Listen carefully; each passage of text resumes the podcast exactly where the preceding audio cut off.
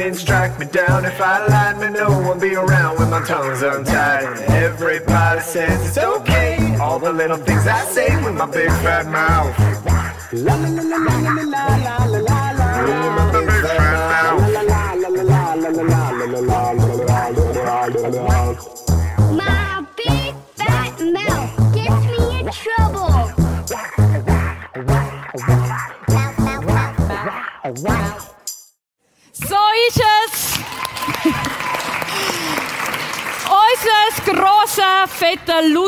Mut, Maul, Mut, ähm, kann entweder so richtig Leute aufbauen, richtig gut Leute preisen, loben, aber mein Mund zumindest kann auch jemand so richtig gut fertig machen.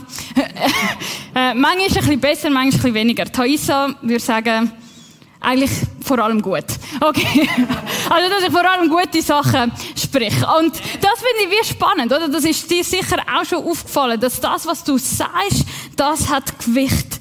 Das, was du rauslässt, hat Konsequenzen. Und du kannst entweder mit deinem Wort den Tag von jemandem machen, jemand, ähm, als der Beste fühlen oder du kannst auch mit deinem Wort jemanden ganz, ganz klein fühlen. Und wir wollen heute Abend und die nächsten Wochen ein bisschen heranschauen, okay, was, was labern wir eigentlich die ganze Zeit? Was, was kommt da raus? Und was spannend ist, ist, dass Jesus das, was wir rauslösen, ganz, ganz eng mit unserer Person, mit unserem Sein, mit unserer Persönlichkeit verknüpfen tut. Im Lukas 6, 45 sagt er, wenn ein guter Mensch spricht, zeigt sich, was er Gutes in seinem Herzen trägt. Doch ein Mensch mit einem bösen Herzen kann auch nur Böses von sich geben. Denn wovon das Herz erfüllt ist, das spricht der Mund aus. Also das, was in dir drinnen hast, das kommt nachher schlussendlich raus. Und vielleicht hast du das gemerkt, vielleicht schaffst du äh, in einem Altersheim oder mit älteren Leuten oder hast ältere Leute in der Nachbarschaft. Und dort finde ich es immer ganz, ganz spannend, weil du merkst, dass die Leute, wo, wo ein gutes Leben haben, wo gute Beziehungen sind, die haben immer ein dankbares Wort, sie sind immer ermutigend, sie sind immer zufrieden, du bist gern bei ihnen. Aber wenn jemand ein Herzleben hat, wenn jemand irgendwie noch verbittert ist, ist es dir aufgefallen, dass die Person ziemlich wortkarg ist oder auch so richtig fies kann sein? Und das muss nicht nur bei den alten Leuten so sein, sondern wir merken das auch bei unseren Freunden.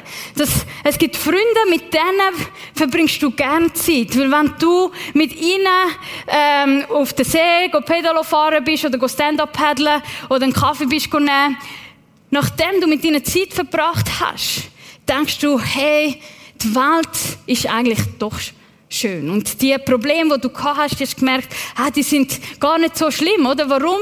Weil dein Kollege oder deine Kollegin irgendwie etwas Positives ausstrahlt und, und positiv dort reden, oder?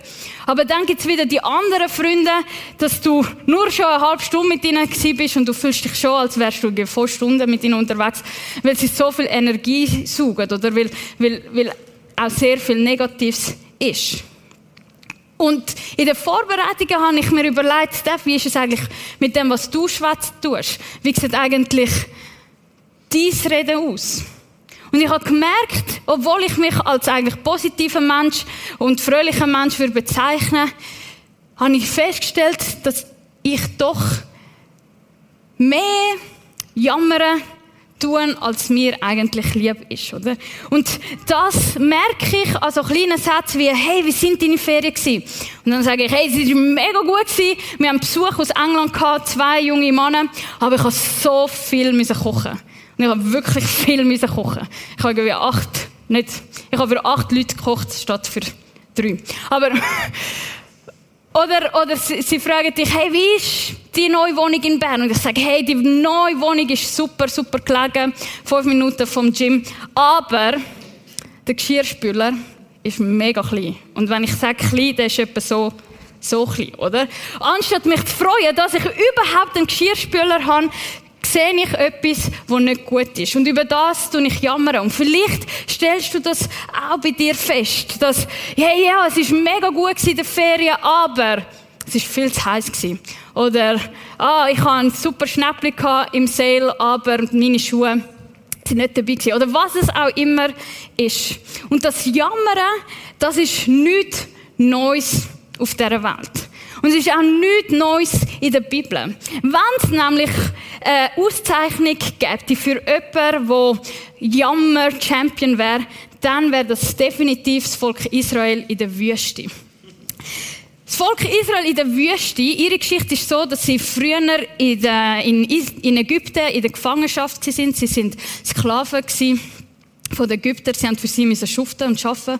Und Gott hat sie dann aus Ägypten befreit. Wir lesen über Wunder, wir lesen, wie, wie Plagen, zehn verschiedene Plagen gekommen sind, wie sich das Meer gespaltet hat. Wir lesen davon, wie Gott sie in der Wüste versorgt hat, mit Brot vom Himmel, mit Fleisch vom Himmel, mit Wasser vom Felsen. Alles Mögliche, was du dir vorstellen kannst, haben sie erlebt.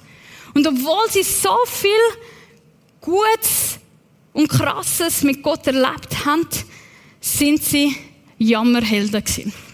Sie haben zum Beispiel am Mose vorgeworfen, hast du uns etwa hierher gebracht, damit wir in der Wüste sterben? Gab es denn nicht genug Gräber für uns in Ägypten? Warum hast du uns das angetan und aus Ägypten geführt? Haben wir dir nicht schon in Ägypten gesagt, lass uns in Ruhe, wir möchten den Ägyptern dienen? Ah, really? Wir hätten lieber weiter für die Ägypter arbeiten sollen, als hier in der Wüste zu sterben. Drama pur. Alles vergessen, was sie gut mit Gott erlebt haben. Nur die jetzige Situation im Blick. Und das führt dazu, dass du sogar denkst, hey, dort, wo ich gefangen bin, ist besser als jetzt, wo ich frei bin. Und wenn ich das gelesen habe, hat mich das irgendwie auch an mich erinnert. Weil egal wie viel gut ich erlebe, ich finde immer etwas Kleines, wo nicht gut ist. Und dann sagt der Mose etwas Spannendes. Er sagt, hey, euer Murren richtet sich ja nicht gegen uns, also gegen ihn als der Leiter und der Aaron, sein Brüder, sondern gegen den Herrn. Also er sagt eigentlich, wenn ihr jammern tut, tut ihr nicht gegen mich als Person, ich nicht gegen Menschen jammern, sondern ich gegen Gott selber jammern. Und das hat mich echt getroffen. Weil, wie oft jammer ich? Vielleicht äh, ist es dir auch plötzlich bewusst worden, zum Beispiel das Lied hat dir nicht gefallen oder das Licht ist zu grell oder es ist zu heiß da drinnen oder du hast keinen gratis Parkplatz gefunden oder am Montag musst du wieder arbeiten oder du hast schon geschafft äh, oder was auch immer, oder? Das, das, das ist wie in uns drinnen, das, das Jammern. Und heute geht mir nicht darum, zu uns sagen, tu nicht mehr jammern. Das muss man niemand sagen, tu nicht mehr jammern oder tu weniger jammern. Sondern das Ziel von heute ist, dass wir unsere Augen weg von uns wieder hier könnt aufrichten an die größte Schönheit von der gewaltigen Liebe, wo wir in Jesus haben. Weil was ist das Problem? Es ist nicht das langsame Wi-Fi das Problem. Es ist nicht das Problem, dass du nichts mehr zum Schauen hast auf Netflix. Es ist nicht das Problem, dass äh, dein, dein Wegekollege ist nicht das Problem. Sondern das Problem ist, ist, dass der Teufel, der Widersacher, unseren Blick wegnimmt von der Güte Gottes und der auf uns fokussiert. Auf das, was mir jetzt gerade fehlt. Und ich frage dich, über was jammer ich am meisten in meinem Leben? Frag dich das mal, was ist es?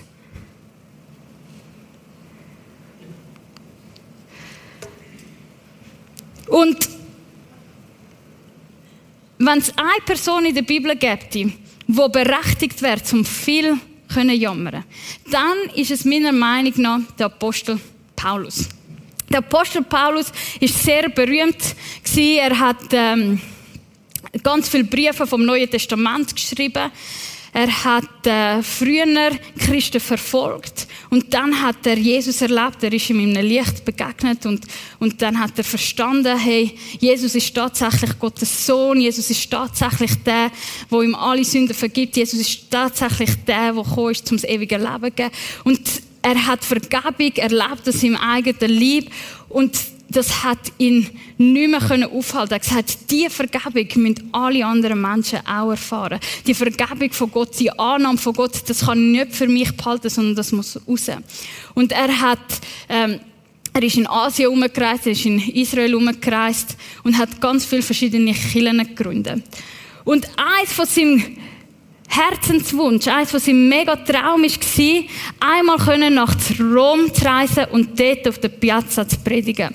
Weil Rom ist ein strategischer Ort gewesen, weil wenn er in Rom war, dann hat er, und dort von Jesus erzählt hat, dann hat er die ganze Welt erreicht. Weil von Rom alle Wege führen nach Rom, das wissen wir alle.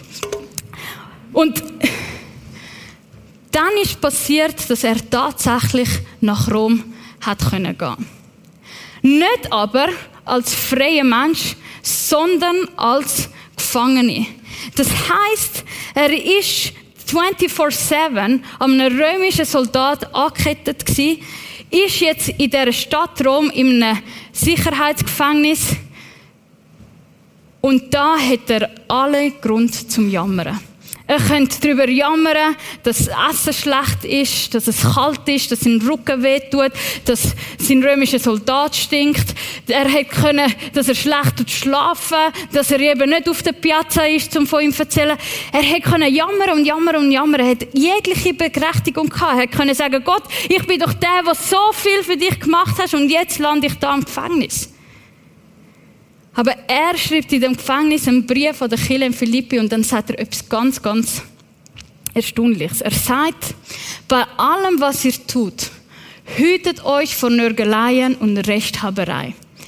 Denn euer Leben soll hell und makellos sein. Dann werdet ihr Gottes vorbildliche Kinder mitten in dieser verdorbenen und dunklen Welt leuchten wie Sterne in der Nacht.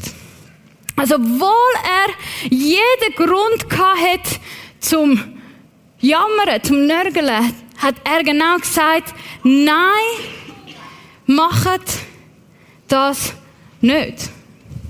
Und er sagt das nicht nur, damit wir ein vorbildliches Leben haben, sondern es hat auch ganz, ganz praktische Auswirkungen auf unser Leben. Der Dr. Travis Bradbury hat ganz ein gutes ähm, Buch geschrieben, es heißt Emotional Intelligence 2.0 für all die, die, die das schauen wollen. Hat auch ganz viele verschiedene TED Talk. Lohnt sich darum reinschauen. Und er hat untersucht, was macht eigentlich das Jammern mit unserem Hirn? Was passiert eigentlich in unserem Hirn, wenn wir jammern? Und er hat herausgefunden, dass Je mehr du jammern tust, desto automatischer tust du mehr jammern. Okay? Also du fängst an und dann wird es immer einfacher und einfacher und einfacher, bis es ganz, ganz natürlich ist. Und warum ist das so? Weil sich deine Neuronen verknüpfen und, und so wie einen Weg im Hirn machen, wo, wo dann automatisch du anfängst jammern. Eins. Wenn du jammern tust, wird auch ein Stresshormon ausgeschüttet. Und der Stresshormon ist Cortisol und das führt dazu, dass dein Blutdruck steigt, dass dein Blutzucker steigt, oder? Dass du stressig hast und, und das führt auch zu einfach nicht ein angenehmes Körpergefühl, oder? Und darum fühlst du dich nachher auch so schlecht. Und das, was ich am spannendsten gefunden habe, ist, dass wenn wir jammern tun, dann ist äh, der Hippocampus, das ist der Teil im Hirn, wo für Lösungen ähm, zuständig ist und für intelligente Gedanken, hat er geschrieben, intelligente Gedanken. Der, wenn man jammert, der wird, der wird kleiner. Oder? Und dann habe ich gedacht, hey, ja, das macht ja voll Sinn. Weil wenn ich in dieser Jammerspirale bin, dann sehe ich plötzlich nichts mehr anders und am liebsten würde ich einfach nur noch das Licht abstellen und die Decke über den Kopf und dann ist die Welt wieder gut oder eben immer noch schlecht, oder? Und das habe ich so spannend gefunden, zum Beobachten oder zum darüber lernen, dass das effizient, das Jammern, dass es nicht einfach Gott sagt, du musst nicht mehr jammern, sondern er sagt das, weil er das Beste für dich will. Er will dein Wohlbefinden. Und jetzt ist die Frage, ja, wie können wir dann nicht mehr jammern? Wenn es ja so natürlich ist, wenn das uns so einfach ähm, von der Leber geht. Und die Antwort ist ganz simpel. Wenn du Umstand ändern kannst, dann mach es. Überleg dir kurz, über was jammer ich oft. Kannst du diesen Umstand ändern? Dann mach das. Ich habe mich immer darüber aufgeregt, dass, siehst jetzt bin ich schon viel besser. Da hast du das, was so, so wabbelt. Das wissen nur Frauen. Oder? Und ich habe mich immer über das aufgeregt, wenn ich mir das Kleid gekauft habe. Aber jetzt habe ich ein Gym-Abo gemacht und jetzt machen wir Arm. Der Padum ist unser Zeuge, weil der ist auch im Gym. genau, oder? Ich kann etwas machen. Ich kann etwas ändern. Oder ich nerv mich darüber, dass ich so viel Zeit auf meinem Insta scrolle. Ja, was kann ich machen? Ich kann mir eine Zeitlimite reinstellen. Tun ich sie beachten? Natürlich nicht. Aber sie nervt mich, bis ich es dann irgendwann beachten tue. Ich kann etwas ändern. Mach's. Du bist kein Opfer von deinen Umständen. Sondern du hast die Fähigkeit, zum etwas ändern. Wenn es stressig ist in der Bude, hast du schon mit dem Chef geschwätzt. Wenn es schwierig ist in der Beziehung, haben wir schon über Kommunikation geschwätzt, sind wir schon go, go, go Hilfe holen. Wenn du, wenn deine Finanzen aus dem, nicht mehr im Griff hast, ja, hast du schon mal einen Budgetplan gemacht, du deine Finanzen tracken. Ganz einfach easy Schritt. Du bist kein Opfer von deinen Umständen, sondern du kannst etwas machen. Du kannst etwas machen. Und dann gibt's aber trotzdem die Umstände, wo man nicht ändern kann. Eine Diagnose, eine Krankheit, es wird dir etwas angetan, wo, wo, wo keinen Sinn macht, wo, wo, wo du wirklich nicht dafür kannst. Etwas ist definitiv auseinander. Es gibt kein Zurück mehr. Etwas ist anders. Man kann nicht mehr zurück. Was mache ich dann? Was mache ich, wenn ich meine Umstände nicht ändern kann? Und dort ist uns der Paulus wieder ein Vorbild. Wenn ich meine Umstände nicht ändern kann, gibt es etwas, was ich machen kann. Ich kann meine Perspektive ändern. Was meine ich damit? Wir sind in einer Situation drinnen.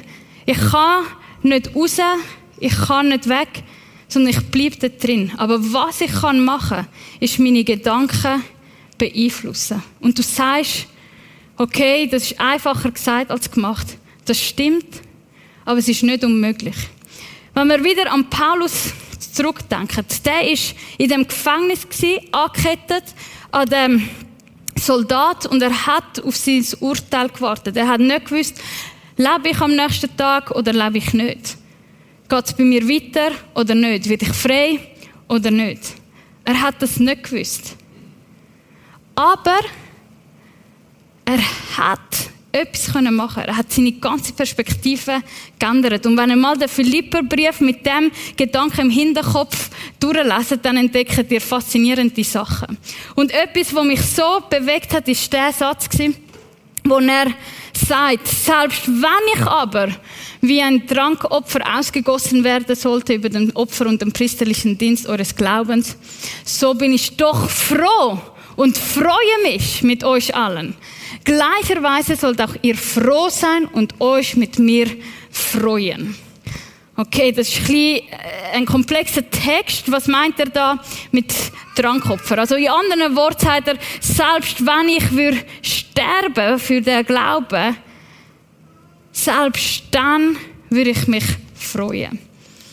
Jetzt, er ist ein Israelit, ist ein Jude und früher haben sie im Tempel Tieropfer gebracht, zum, ähm, für Dankesopfer, ähm, für die Vergebung von der Schuld, für ganz viele verschiedene Sachen. Und dann hat es noch das Trankopfer gegeben, das ist der kostbarste Wein oder das kostbarste Öl gewesen, wo sie über das Tieropfer ausgeschüttet haben und dann ist so ein Aroma ich das aufgelöst ist so ein Aroma aufgegangen, ist wie so ein, ein, ein, ein feiner Geruch zu Gott aufgegangen. Und mit anderen Worten sagt er, selbst wenn das Schlimmste vom Schlimmsten wird passieren und ich das Kostbarste, was ich kann, das ist also mein Leben. Selbst wenn ich das für ausgüsse, für euch, für Gott, dann bin ich immer noch froh. Und wie kann er das sagen? Das macht ja keinen Sinn. Wie kann er das sagen?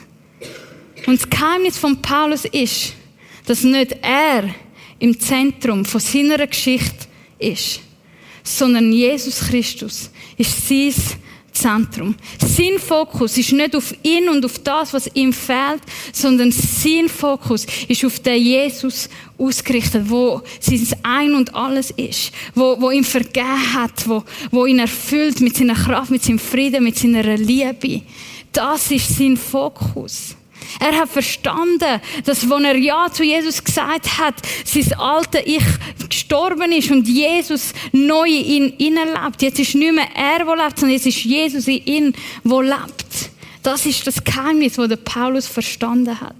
Und das sehen wir, wie er mit dieser Perspektive die Situationen ganz anders interpretiert hat. Er sagt zum Beispiel, durch meine Gefangenschaft haben viele Mut gefasst und sind sehr viel furchtloser darin geworden, anderen von Christus zu erzählen. Er hat plötzlich Chancen gesehen. Er hat plötzlich gesagt, hey, look, das ist möglich dank dem. Nicht mehr, warum bin ich Gott im Gefängnis, sondern hey, wozu willst du das brauchen? Wozu willst du das brauchen? Oder weiter sagt er, liebe Freunde, ihr sollt wissen, dass alles, was hier mit mir geschehen ist, letztlich zur Verbreitung der Botschaft Gottes beigetragen hat.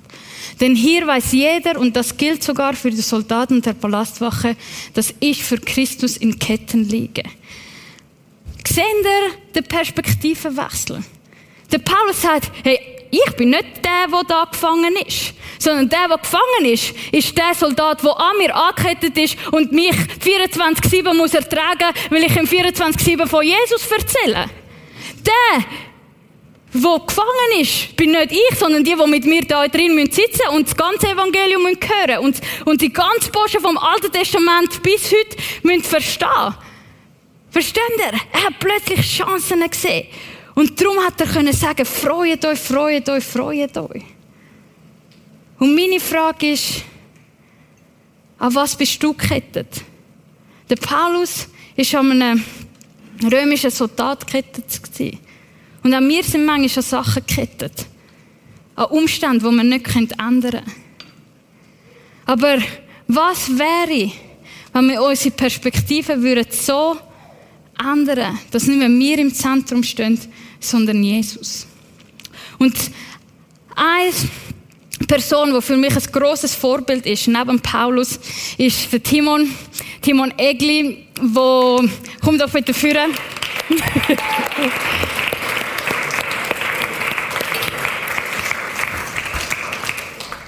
der Timon wird uns aus seinem Leben erzählen. Weil, ähm, ja, ich will gar nicht viel mehr ähm, erzählen, aber es wird mega spannend. Auf jeden Fall, ich habe den Timon kennengelernt vor etwa drei Jahren, kann das sein?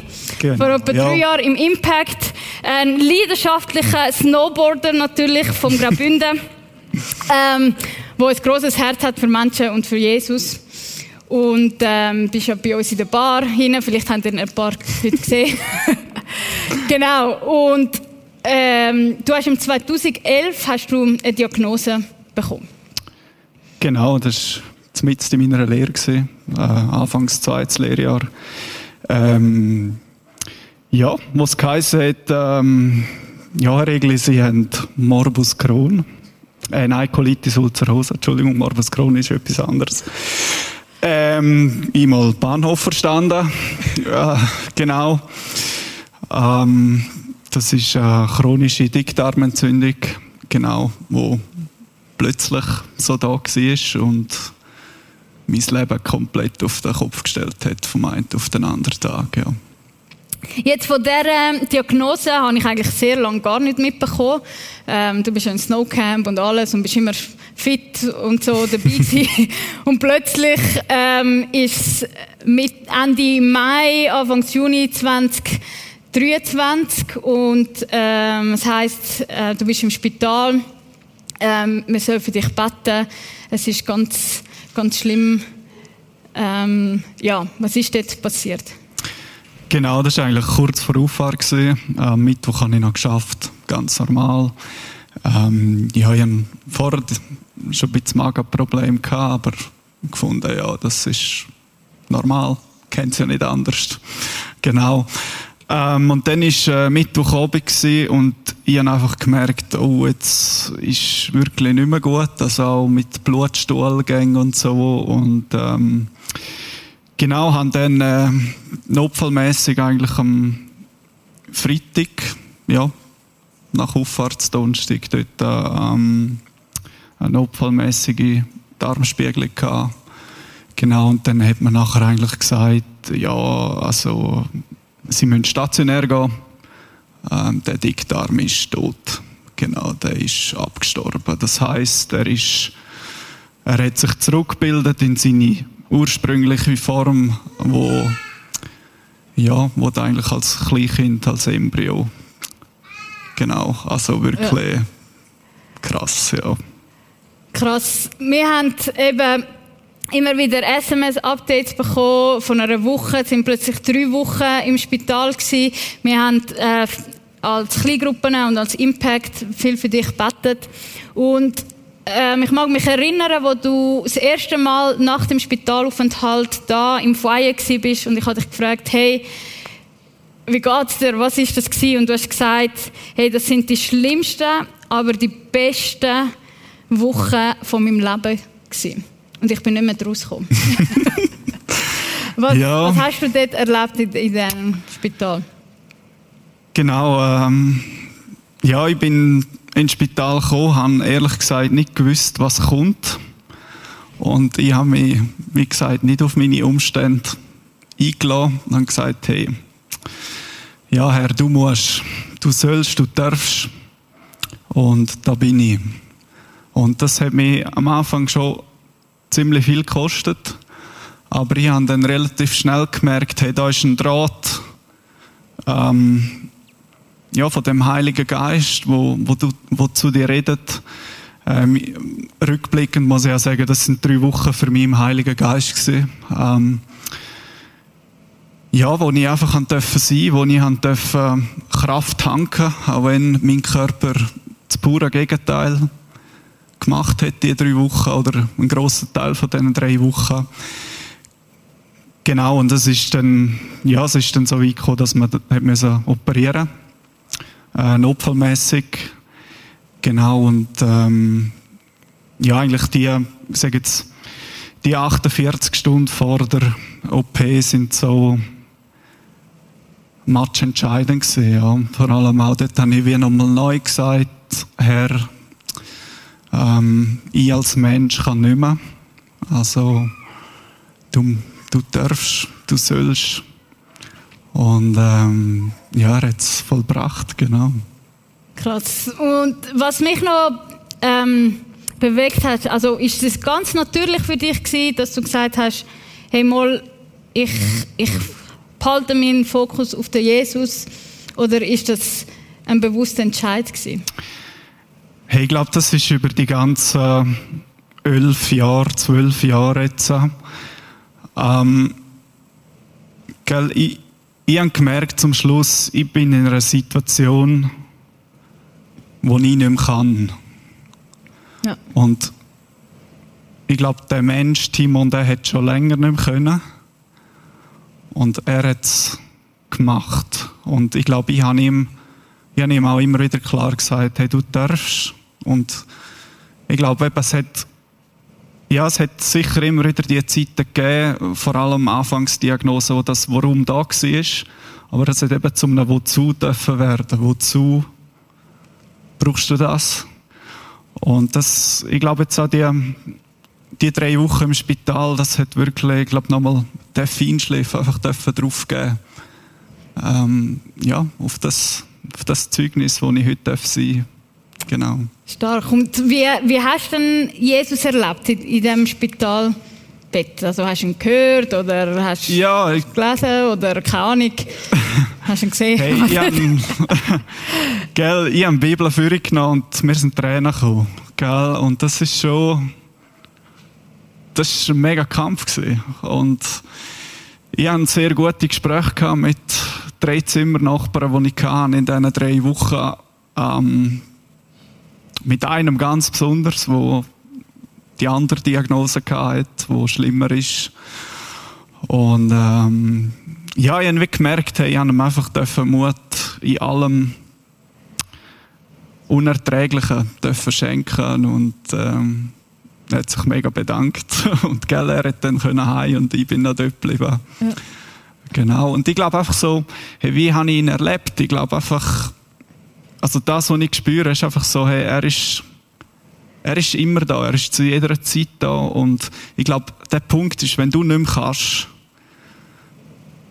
dann ist er so präsent. Und er ist, er, ist wirklich, er ist immer da. Aber ich glaube, wenn du wirklich an dem Punkt bist, wo, wo du nicht mehr weiter weißt, wo Ärzte nicht mehr weiter wissen, gell, wo sieben, acht Ärzte um dein Bett herumstehen und okay. Und ich darf dort sein und sagen, voll okay. Genau, das ist, ich glaube, das ist mega matchentscheidend, genau. Ja, mega stark. Und Gott sei Dank, wirklich ist die OP auch gut gegangen. Du bist jetzt wieder gesund, kannst eigentlich alles wieder essen. Ja. Richtig? Ja, das ist ein Riesengeschenk, ja. Ja. Also, Essen und Trinken hat einen neuen Stellenwert und vor allem einen bewussteren Ja. Stellenwert, genau. Stark. Und wie geht es dir jetzt, was dir wieder gut geht? Erlebst du Jesus auch noch so intensiv? Oder? Leider nicht mehr. ähm, ja, wie so üblich, gell, wenn's, mir darf es wirklich wieder sehr gut gehen und das ist genau der Punkt, wo ich mega herausgefordert bin im Alltag, um das, was ich erlebt habe. Ähm, ja, ich glaube, ich wünsche mir das, irgendwas, wodurch ich für meinen Alltag, ich weiß ja, dass er da ist und gleich ist es anders und ich glaube, das ist einfach das müssen wir lernen, das müssen wir verstehen und vor allem, ich darf ja in seinem Sein leben. Ja. Und das jeden Tag. Und das ist nicht abhängig von Verpflichtungen. Ich muss jetzt heute die Bibel lesen. Ich muss heute worshipen. Ich, du kannst einfach sein. Und ich glaube, das ist so das, was ich, was ich mehr und mehr einfach darf lernen, auch darf annehmen und genau, sei es in Kleingruppen dann wirklich aus dem Vollen schöpfen oder da in Gespräch im einfach sein. Genau. Mega stark. Danke vielmals fürs Teilen, Timon.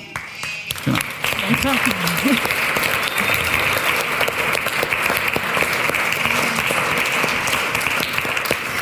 Der Timon ist nachher eben, wie gesagt, an der Bar. Ihr könnt gerne auf ihn zugehen, noch ein bisschen mehr Fragen stellen, falls ihr Fragen habt. Ähm, oder ähm, auch fragen, okay, wa- was ist jetzt genau mit dem Jesus? Falls, falls, was ist so wirklich faszinierend an ihm? Fragt ihn aus.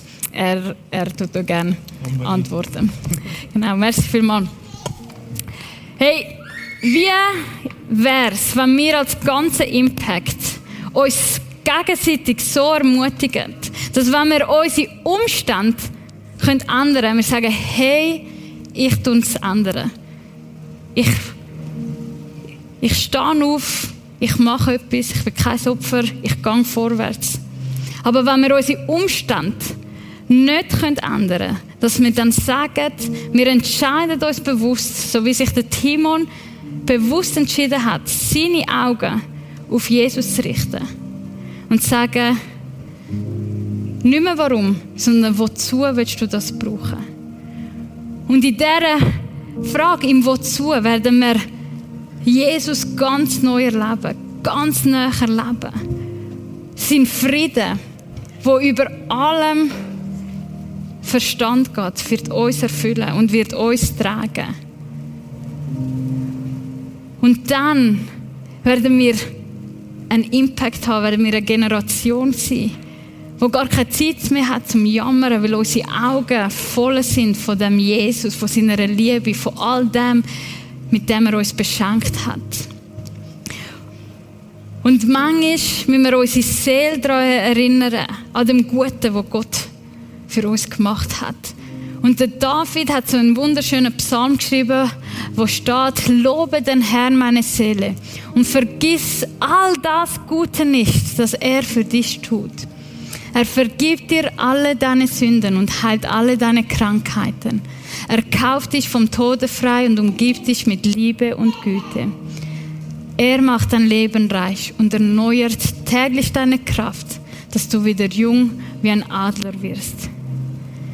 Das ist unser Gott. Der, der uns neue Kraft gibt, Tag für Tag. Um das zu ertragen, was wir nicht ändern können. Aber wo uns hilft, unsere Perspektive auf ihn zu behalten.